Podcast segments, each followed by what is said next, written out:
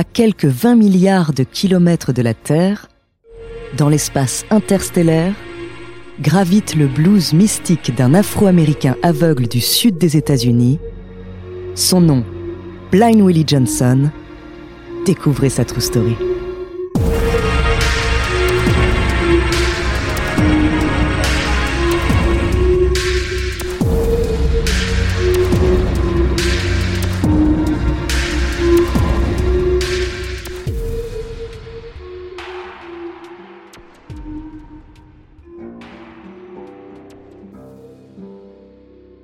Nous sommes en 1897, dans le sud des États-Unis.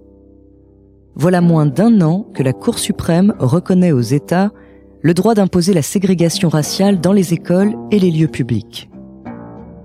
Au Texas, dans une famille afro-américaine de la petite communauté de Pendleton, naît Willie Johnson.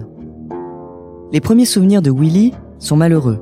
Il perd sa mère à l'âge de 4 ans avec son père Georges, il trouve un refuge dans la foi et la musique.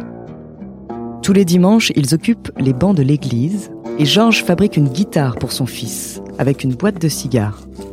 Voué à explorer les tréfonds de l'âme humaine, Willie Johnson souhaite devenir pasteur et chanteur.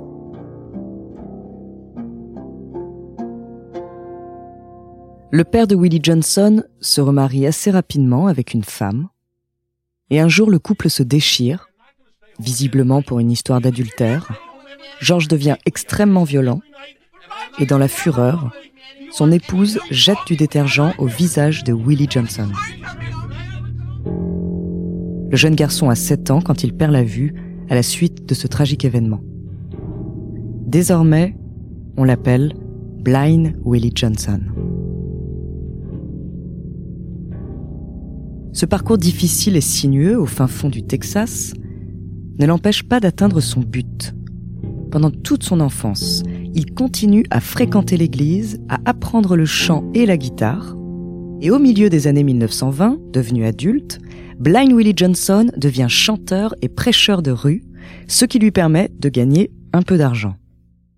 Il est alors remarqué pour sa technique musicale et son large éventail de morceaux les portes des studios d'enregistrement s'ouvrent à lui. Entre 1927 et 1930, donc pendant trois ans, Blind Willie Johnson enregistre une trentaine de morceaux avec Columbia Records, d'abord au Texas, puis à la Nouvelle-Orléans et enfin à Atlanta. Le succès est au rendez-vous, plusieurs milliers de disques sont pressés et des critiques font l'écho de cette musique hors du commun jusque dans les pages des magazines new-yorkais. Le son de la guitare de Blind Willie Johnson est absolument unique il revisite le bottleneck, qui consiste habituellement à effleurer les cordes avec un goulot de bouteille. Lui se sert d'un couteau de poche en guise de goulot, renforçant les sonorités métalliques de sa musique. Le public et les professionnels sont aussi emportés par la voix du bluesman, puissante et rocailleuse. Comme on l'entend dans If I Had My Way, I'd Tear the Building Down.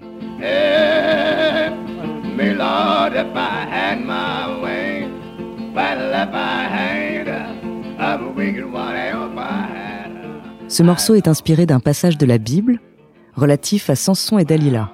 La musique de Blind Willie Johnson est évidemment pénétrée par son mysticisme religieux.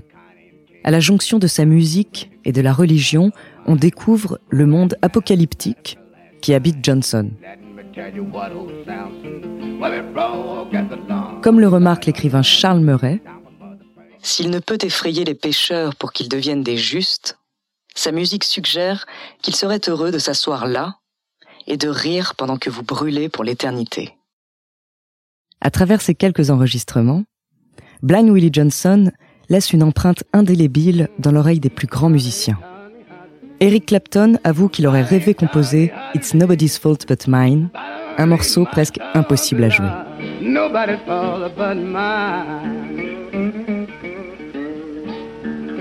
Malgré les ventes de ses disques, Blind Willie Johnson continue de vivre de manière modeste. D'autant plus que l'aventure n'aura duré que trois ans. En 1930, la Grande Dépression s'abat sur les États-Unis. Le musicien retourne au monde ordinaire et n'enregistrera plus aucun morceau. Johnson s'installe dans la ville de Beaumont, au Texas, et se marie avec sa femme, Angeline. Mais en 1945, un incendie réduit sa maison en cendres. Johnson n'a nulle part où aller. Il reste vivre quelque temps dans ses ruines, en pleine humidité, et dans ces conditions terribles, il attrape la malaria.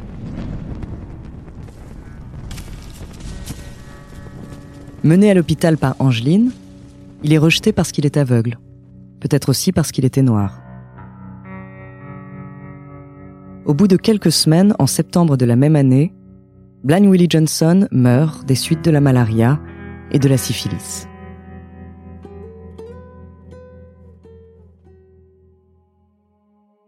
Trente ans plus tard, en 1977, une équipe est chargée par la NASA de sélectionner des photographies et des enregistrements sonores de l'environnement terrestre. Parmi ces échantillons, tous consignés dans un disque en or de 30 cm de diamètre, figurent aux côtés des 26 musiques emblématiques des différentes cultures du monde, la musique de Blind Willie Johnson. Le disque est ensuite embarqué à bord de deux sondes spatiales Voyager dont la mission est de laisser une trace humaine pour d'éventuels extraterrestres. Dark was the night, cold was the ground, voyage dans l'espace interstellaire.